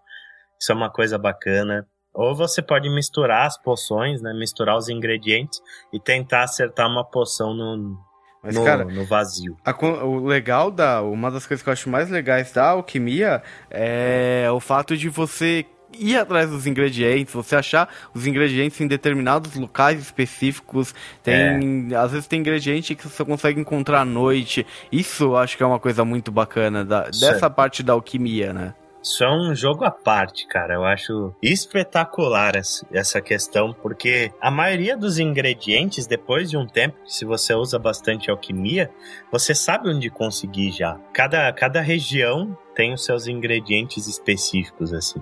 Por exemplo, se você tá atrás de cogumelo, você vai nas árvores, né? Você vê, tipo, que tem cogumelos crescendo ali nas sombras das árvores. Tem um ingrediente chamado Nordic Barnacle, que é um mexilhão que você só consegue encontrar em casco de navio. Tem ingredientes tipo aquele Snowberry que você só acha em região nevada. Eu, eu, pra ser sincero, não, não explorei muito a alquimia, sabe? Porque eu achava tanta poção pelo caminho, tanto é, daqueles potes, daqueles vidrinhos, de tudo que é coisa, né? Que meu, meu inventário ficou atolhado, claro. Eu acho que eu tinha mais de 300 itens, lá, 200, 300 itens de poções e de elixir, de disso, daquilo, né? E, e, na verdade eu usava uma meia dúzia só. Não sei como é que foi com Uhum. vocês, mas eu praticamente só usava o que, o que restabelecia saúde e o que restabelecia mágica, né?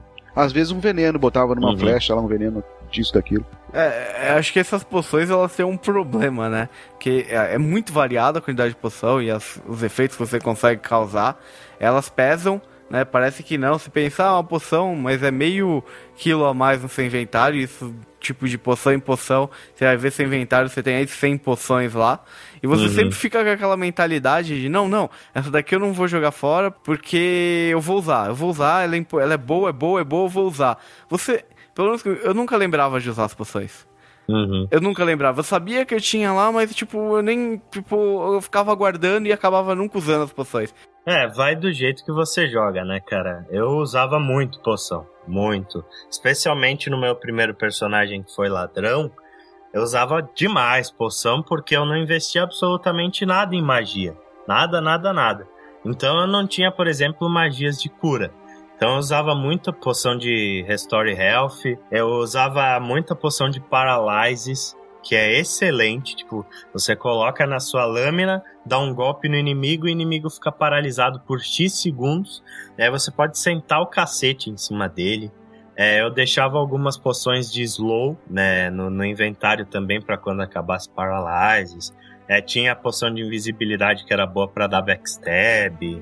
Depende muito do personagem que você usa. Você usa muita poção. Eu usei bastante, assim. É, na verdade, se você olhar, toda poção ela tem alguma utilidade independente do personagem. Você tem poção que aumenta a força, poção que Uhum. aumenta o dano com one-handed, com two-handed, que aumenta o poder da sua armadura, que aumenta smithing, que aumenta tudo. Exato. Então, É bem útil. Se você souber usar a alquimia ao seu favor, você vai fazer poções excelentes que vão te ajudar muito no jogo. É, outra, a questão do smithing é bacana. Eu, eu acho legal o sistema de crafting de equipamentos e armadura do Skyrim. A gente tem também o sistema de enchanting, né, que é para encantar itens. Melhor sistema para ganhar nível no jogo, por sinal. Porque cada item que você encanta, você ganha. Esse aí eu usei bastante. É, esse, esse, isso é uma coisa, né? Que tanto no Smith, em Alquimia, em Canting, tipo, é uma coisa muito fácil pra você subir de nível, né, cara? Você fica É. lá, pega os negócios de. Os, it, ah, os ingredientes. Em Canting é mais difícil porque você tem que ficar arrumando Soul Gem. Mas em Soul Alquimia, você vai lá e fica fazendo a mesma poção só pra subir de O nível. Enquente eu acho que foi um dos Uhum. três o que eu mais usei, porque é, dá pra desencantar né, as armas assim e, tira, e, e, e se usar em outra arma que você gostava mais, né? Ah, eu quero pegar essa, esse, esse poder de, de, de tirar a estamina do inimigo e botar na, na minha arma que já, já dá um dano muito grande, né?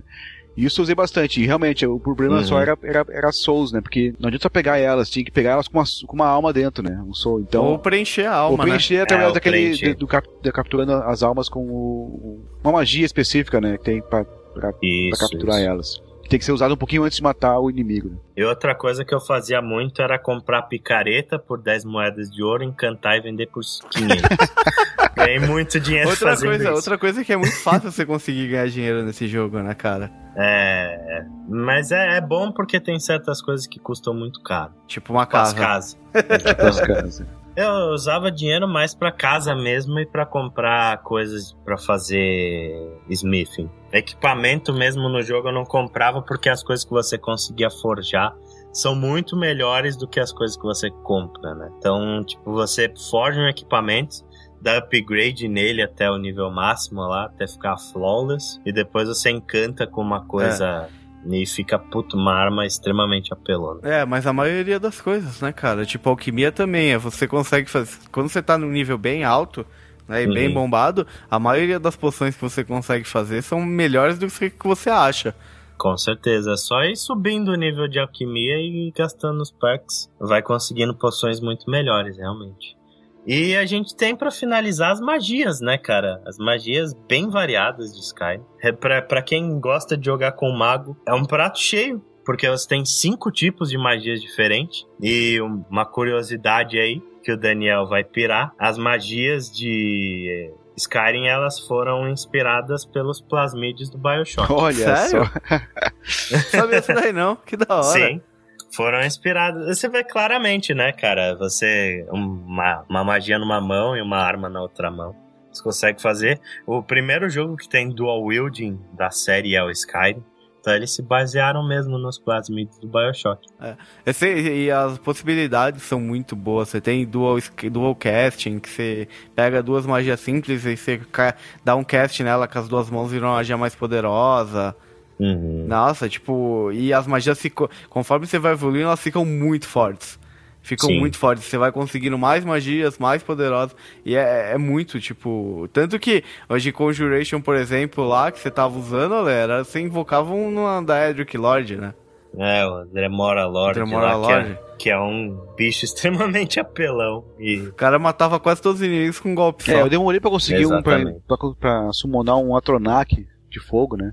E Uhum. Bom, bom. eu não sei se eu não, eu não procurava no lugar certo ou porque por, por meu personagem ser mais voltado pra guerreiro, né? Mas eu É. não, não, não, não encontrei com tanta facilidade assim essas magias. As magias, elas, tipo, elas vão aparecendo com os caras, principalmente da escola de magos lá, ou nas cidades onde tem mago, vem, tipo, tem venda de magia mesmo, conforme você vai evoluindo a sua- as suas habilidades mágicas. Então, conforme você vai evoluindo, você vai ganhando nível pra até aquelas magias, elas vão começam a aparecer pra você pra comprar. Exato, tem que usar bastante. Se você for usando bastante, é, elas vão começando a aparecer. O jogo ele é muito assim, né? Ele se adapta ao nível que você tá. Tanto as, com magias quanto equipamentos. Pode ver que nos mesmos ferreiros que você vai no começo acha uma arma de steel. É, mais pra frente no jogo você começa a achar arma de glass, achar arma de ebony, e o jogo ele vai se adaptando todo ao nível do seu personagem. Os inimigos, inclusive. Sim, sim. E as magias não, não é diferente. É. Você também começa a achar umas magias novas conforme você vai evoluindo naquela skill. Em termos de história, além da história principal, que é a quest lá dos dragões, e a quest da, da Guerra Civil, o jogo ele oferece uma série de quests alternativas, quest lines, né? Não são simplesmente é, quests separadas. E, putz, cara, eu acho essas quests, a maioria delas quase tão interessantes quanto a história principal. E isso foi uma coisa que me fez demorar muito para terminar a quest principal, porque eu acabava me envolvendo muito nessas questlines paralelas e eu resolvia seguir o caminho delas até o final, porque elas normalmente te dão ótimas recompensas e as histórias são muito interessantes, né? As histórias são muito interessantes. Muito, muito. Inclusive, para mim, a melhor de todas é a Dark Brotherhood. É, eu também. Eu, eu gostei, a, a, que eu mais gostei, assim, é, é a, seria a quest dos, dos assassinos, né? É, eu gostei bastante da do Colégio de Magos. Eu gostei bastante também da Thieves Guild. Achei muito legal. A única quest que eu achei bem besta, assim, é a dos Companions, né? Os Companions, eles são tipo uma guilda de guerreiros que tem em Whiterun. E que viram, viram lobisomens. Né? Exato, né? eles têm uma maldição de lobisomens, etc. Mas eu achei a quest menos interessante do jogo. A da Dark Brotherhood é excelente. Sim. Que... Muito bom. Chegar no final,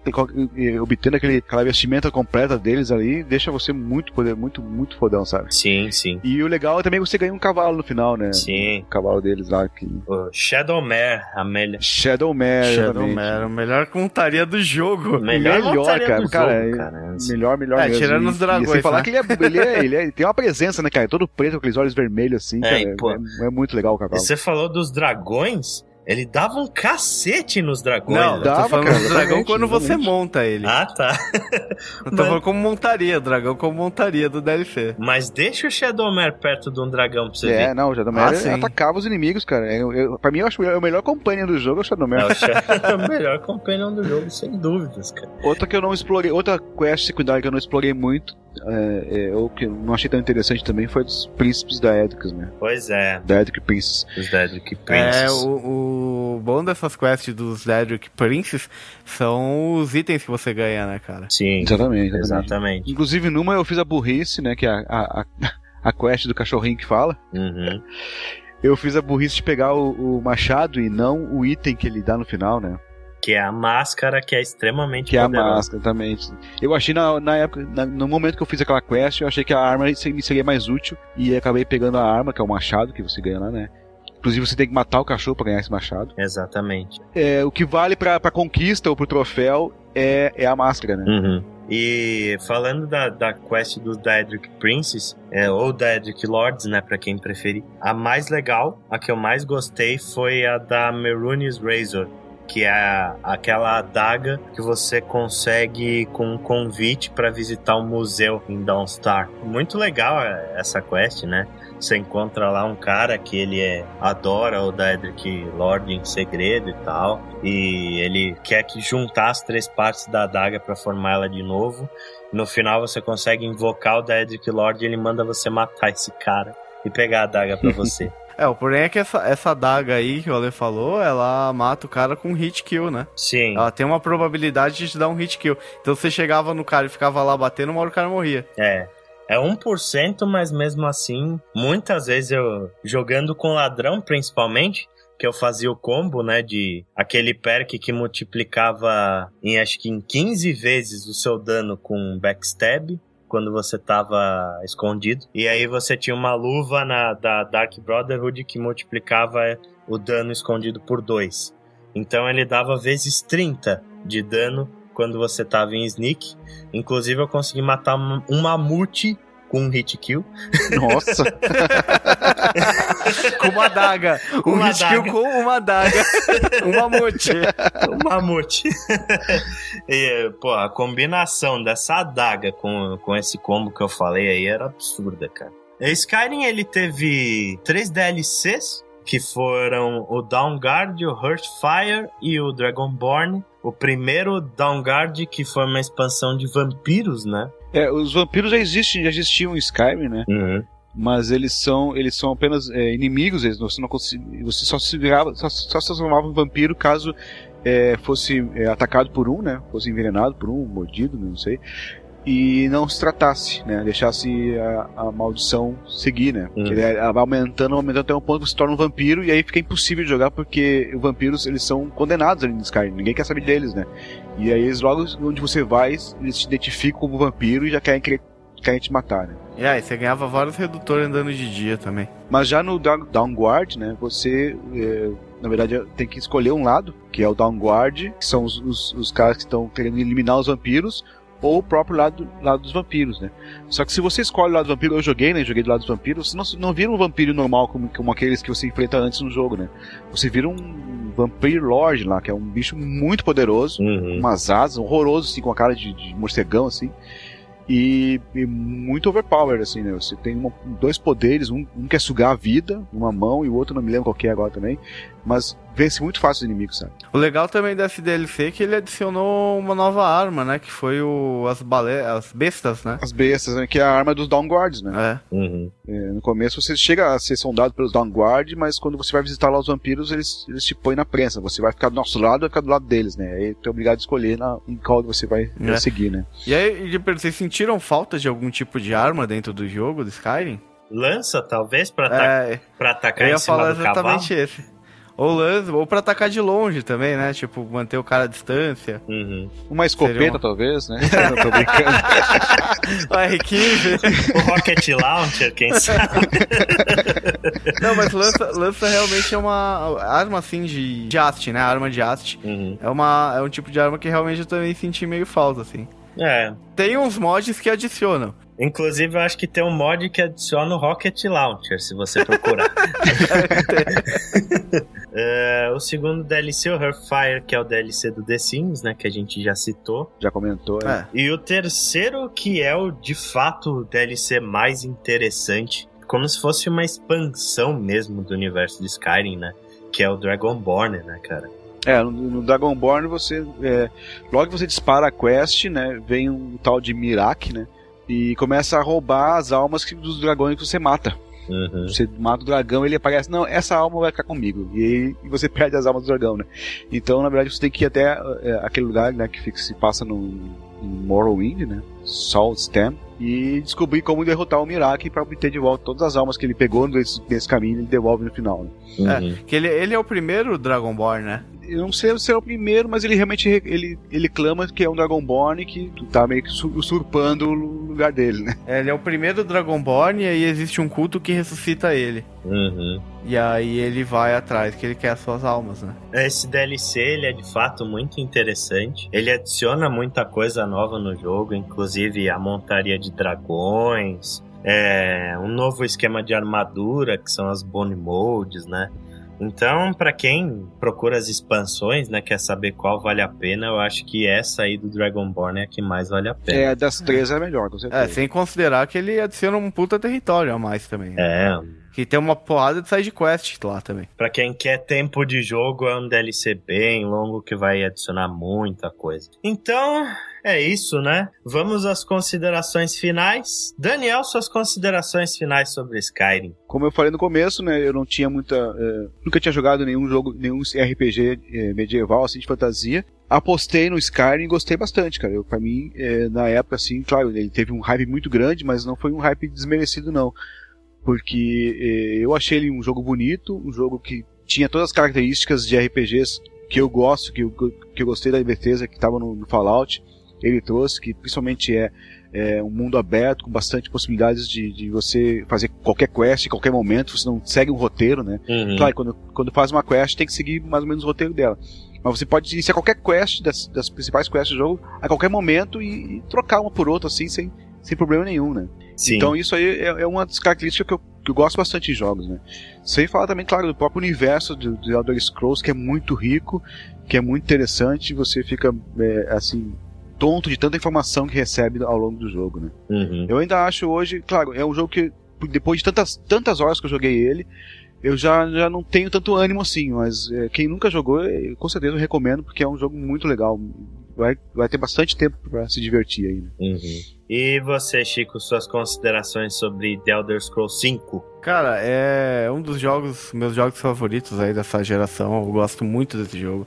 Ele é um jogo que acho que um dos mais completos. Ele tem seus defeitos, tem seus bugs, mas é um dos jogos mais completos que eu já vi assim com relação ao lore dele é fantástico, o mundo dele é fantástico. Obviamente tem um monte de coisa que a gente não comentou no cast, porque se Com certeza, o jogo tem coisa. trocentas horas e a gente fosse comentar tudo, a gente não comentou sobre os ninhos de dragões, não comentamos, não nos aprofundamos muito no lore principal, mas É. tipo, é- Não falamos da trilha sonora, né? Que, não é, falamos da trilha sonora que é que é fantástica. Então, tipo, tem uma série de coisas aí, então a gente pede até desculpa aí se a gente não falou de algo que você gosta muito do jogo. Uhum. Mas é que tem muita coisa no jogo. Eu acho que isso é a prova de que o jogo é fantástico, assim. Tipo, ele coloca muita coisa sem ser aquele negócio chato. Uhum. Né? Porque tem muito jogo que tenta colocar, encher o negócio de coisa e fica sendo uma coisa tipo, puta, você acaba não querendo fazer nada. O Skyrim não, o Skyrim às vezes você quer fazer tudo, você fica perdido. Você olha o seu journal, né? E você tem trocentas quests lá. Que você já startou um monte. Então, tipo, é, é muito fantástico. A variedade dessas quests, o caminho que elas vão. Você tem quest onde você tem que investigar um crime, você tem quest onde você tem que matar alguém, você tem quest você tem que assassinar um, alguém importante, você tem quest Pois você tem que é, roubar uma cara. coisa. Uma coisa que, tem eu que- não falei lá na, na parte do Dark Brotherhood. A missão final é um espetáculo, cara. Você tem que assassinar o imperador, velho. Olha que, que coisa Sim, cara, grandiosa, cara. E isso é a prova de quão rico é o negócio. Tipo, a, a preocupação com os mínimos detalhes da história do jogo, de colocar história de cada ser que tem naquele mundo.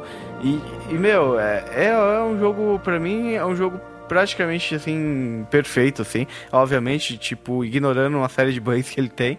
Mas eu acho que eu espero que ah, o online deve ser muito bom eu não joguei ainda mas eu espero que além do online a Bethesda faça um jogo um Elder Scrolls 6 né, offline e, e seria muito legal se ao invés de ter um multiplayer online aí você tivesse um modo cooperativo aí onde você pudesse jogar de galera né tipo fechar um grupo de RPG como se fosse um grupo de RPG e fazendo as quests e tal isso seria uma coisa muito legal que eu senti falta no Skyrim É. por ser um Ok, RPG ok, assim Ok, mas só depois do Fallout 4, né? É, eu duvido muito que eles consigam desenvolver os dois jogos ao mesmo É, tempo. não, Não, eles vão como. demorar. Saiu em 2011. Só você ver o tempo que eles costumam demorar, vai demorar pelo menos mais uns dois, três anos aí pra sair o Um o próximo novo Skyrim. Ainda mais por ter acabado de sair o online, Uhum. Não, é, eu acho que não, cara. vai Tão demorar cedo. um bom tempo. Acho que uns É. 5 anos pra sair o próximo Skyrim. É. E agora a Bethesda vai encher o rabo de dinheiro com esse Elder Scrolls Online, né? cara? É, o Elder, é o que eu tava falando com o Ale. O Elder Scrolls Online é o jogo que vai financiar o próximo Fallout e o próximo Elder Scrolls. É, eu também acho. Então, as minhas considerações, é, por muito tempo eu considerei Skyrim o melhor jogo dessa geração passada. Porque hoje em dia, jogando ele de novo, ele não me encanta mais como ele me encantou na época, mas foi um jogo que, que mudou a minha forma, assim, de, de ver videogames, cara. Porque ele é divertidíssimo, ele é incrivelmente divertido. É um jogo que te prende de uma forma absurda e que te dá uma, uma, uma quest épica, né, cara? Te dá uma, uma jornada muito épica por um mundo extremamente rico e extremamente gostoso de se passear. Né? Uma das coisas que a gente até não falou foi, foi das histórias que, que a gente teve do jogo. Eu, eu tive histórias fantásticas, por exemplo, de achar uma, uma forja lunar no meio do nada, onde ali é, você forjava armas que davam efeitos especiais na lua cheia. Pequenos detalhes desse jogo, ele, ele é riquíssimo em detalhes, riquíssimo em detalhes. A história dele, o, o universo em geral, apesar da história principal não ser ser nada de demais, né? Você é o escolhido etc. E ela se desenvolve muito bem. Mas o universo de Skyrim é uma coisa riquíssima. Ele é um jogo que influenciou muitos outros jogos e ele é um dos jogos mais importantes dessa geração, com certeza. Fica aí o nosso amor por The Elder Scrolls 5 Skyrim. E agora que a gente cumpriu a nossa quest de fazer um podcast sobre o jogo mais pedido, a rodar! a gente pede outros pedidos de vocês, né? Quais jogos que vocês gostariam de ouvir aqui no Ana Play. Então a gente fica por aqui. Um abraço para todo mundo e até a próxima. Até mais, pessoal.